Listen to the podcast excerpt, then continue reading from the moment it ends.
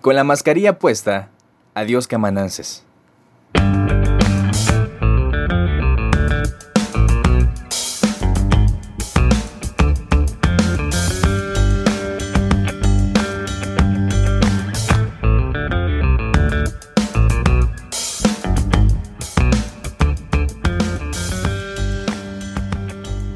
Toda esta situación del COVID-19 ha venido evolucionando. Poco a poco hemos podido conocer mejor cómo afecta realmente a las personas. En un inicio todos escuchábamos cómo los que más debían cuidarse eran personas mayores y aquellos que tuvieran alguna enfermedad crónica. Poco tiempo después se añadieron las personas con problemas respiratorios y los que tenían dificultades cardíacas o de circulación por los coágulos que causaba. Y sí, aunque todos estos grupos son los que tienen más riesgo, no es algo exclusivo de ellos. Vimos casos de éxito, cercanos o en noticias, donde gente mayor de 70 u 80 años se recuperaba de esta enfermedad y como jóvenes en sus 20 o 30 estaban en fases delicadas, muchos de ellos sin padecer nada con anterioridad y aún así muchos perdían la batalla ante esta enfermedad.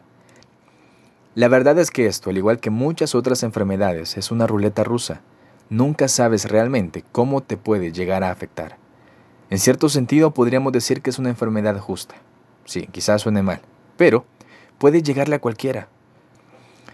Puedes cuidarte y medicarte y hacer ejercicio y comprar las protecciones antes que los demás y de las mejores marcas, y aún así no tienes garantizado nada.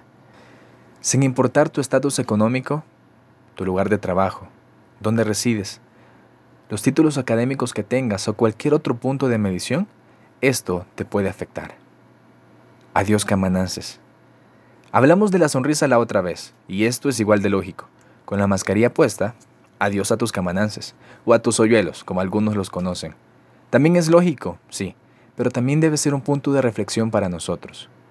Todos hemos pasado alguna vez, o al menos hemos visto, cómo determinadas personas reciben ciertos beneficios por estas cosas, por su atractivo físico o las facilidades económicas que tenga. Como la chica, aparentemente la más atractiva del grupo, tienen ciertas facilidades para conseguir algo, o tratos especiales de quienes la rodean. O como el chico, con el mejor auto, reloj y celular, que pareciera siempre estar rodeado de amigos y de gente secundándole todo plan que se le ocurra. No siempre es el caso, ¿cierto? Pero también es verdad que pasa, y pasa seguido. Nosotros mismos quizás nos hemos visto tentados a tratar diferente a alguien por esto, por su ropa, por el celular que porta, porque sabemos el lugar donde vive o demás, y es fácil caer en esa trampa de tratar según el beneficio que yo puedo obtener de esa persona. Es lamentable cómo incluso pasando crisis como la que seguimos viviendo, aún no lo terminamos de entender. Aún no se hace parte de nuestros principios, todavía nos quedamos con lo que vemos puramente en el exterior. No podemos negar que estamos en una sociedad donde la vida virtual en las redes sociales nos pesa a todos y que la imagen vende para mucho de lo que queremos hacer. Pero una vez más, veamos el lado humano. En la Biblia, en Mateo 5, versos 46 y 47, Jesús hace esos cuestionamientos. ¿Qué crédito hay en amar o tratar bien solo a los que pueden hacer lo mismo para con nosotros? ¿Qué valor? ¿Qué puede destacar o qué puede sobresalir de esto? Probablemente incluso nosotros hemos sido juzgados por algo así el estado de nuestros zapatos, la marca de nuestra ropa, la falta de habilidad en algo considerado popular, cantar, tocar algún instrumento, hablar un segundo idioma, una materia específica, o la manera en que llevamos nuestras redes sociales, o por el lugar donde vivimos, ¿sí? A muchos incluso por ser de este pequeño, caótico pero impresionante país.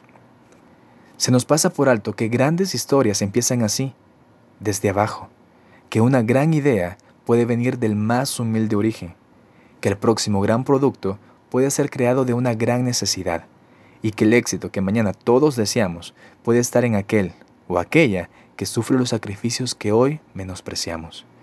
Esto no se trata únicamente de dinero, de belleza física o de popularidad y seguidores en redes sociales. Una vez más, se trata de personas.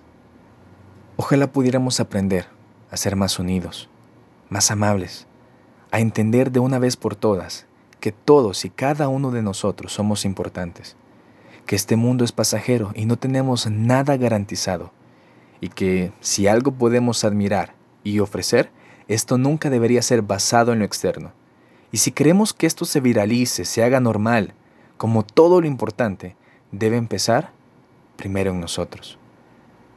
Prestando las palabras del escritor del principito, lo esencial es invisible a los ojos. Dejemos de ver los camanances y veamos más a los ojos, y si es posible, más allá de ellos, al cansancio, a la tristeza, al amor, a las ganas de salir adelante que este par de cristales revela de cada uno. Veamos al otro en su esencia, en su realidad, en su interior. Adiós camanances. Hola a las ventanas del alma. Hola al corazón de las personas. Esto ha sido todo por hoy. Nos escuchamos en un par de días.